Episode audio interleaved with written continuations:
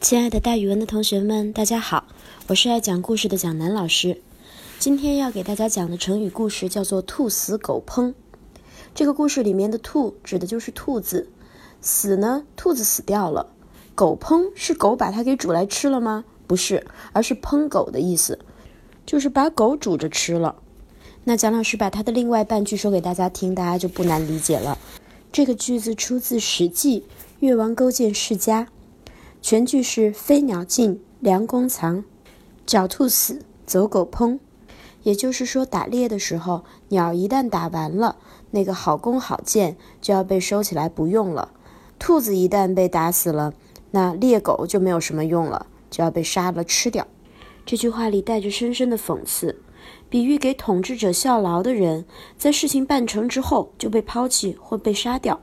蒋老师给大家讲一讲关于这个成语的两个人的故事。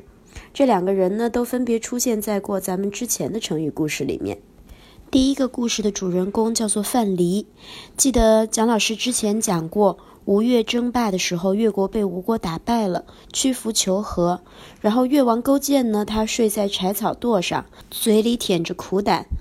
经过了十年的时间，慢慢调整国家，吃苦忍辱负重，把国家由弱转强，才打败了吴国。这是之前咱们讲的卧薪尝胆的故事。那他在调整国家的过程中，用了两个大臣，他们是大夫文仲和范蠡。文仲和范蠡也算是立了大功的功臣了。越王勾践灭了吴国之后，他在吴国的宫殿里。因为他占领了宫殿，在宫殿里面宴请群臣，就是把所有出过力的大臣们都请过来吃饭。这个时候，他点名，发现范蠡不见了。第二天，在湖边找到了范蠡的外衣，大家都以为范蠡是投湖自杀了。可是过了不多久，有人给文仲送来一封信，上面写着：“大夫呀，飞鸟打尽了，弓就被收藏起来了；野兔抓光了，猎狗就会被杀了煮来吃。”敌国灭掉了，谋臣就会被废弃或者被害了。越王这个人呀，在他有大难的时候，你可以跟他共同承担；但是在他享乐的时候，他应该就会小心眼儿，心生怀疑。所以只可共患难，不可同安乐。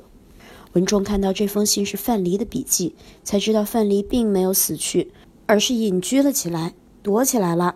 可是文仲也并没有相信范蠡说的话，他并没有辞官躲起来。时间一长，越王勾践果然心生怀疑。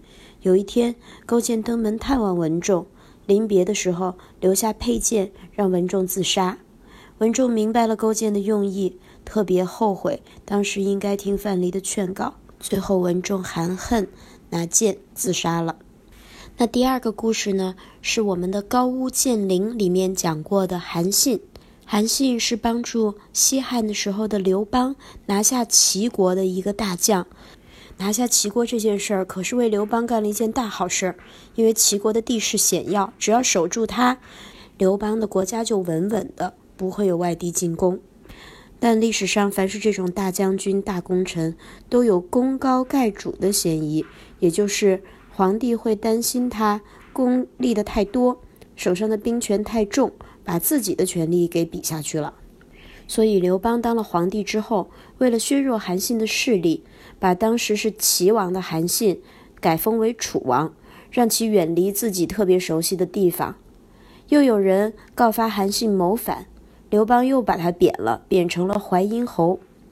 这个故事咱们在《高屋建瓴》里面讲过，要不是当时有大臣说情，刘邦也许还会把韩信给杀掉呢。后来呀，是皇后吕雉，她又以谋反之名把韩信骗到了长乐宫里面杀掉了。刘邦和韩信也是一起打天下、共患难过的君臣，可是最后呢，在天下平定之后，这两个人只相处了很短的一段时间，韩信最终还是被自己曾经信任的人给杀害了。韩信在临行前发出了一句感叹：“狡兔死，走狗烹；飞鸟尽。”梁公藏，敌国破，谋臣亡。所以之后呢，人们就用“兔死狗烹”来说，一旦是事情干完了、干成了，干事的人就不受重视了。不光不受重视，甚至还有可能受到谋害。跟它相近的成语当然是另外半句的“鸟尽弓藏”。蒋老师给大家举一个例子吧，比如说这个公司的老板一向在事成之后兔死狗烹，没有人敢跟他合作。好啦，今天的成语故事就讲到这里啦，蒋老师跟大家明天见哦。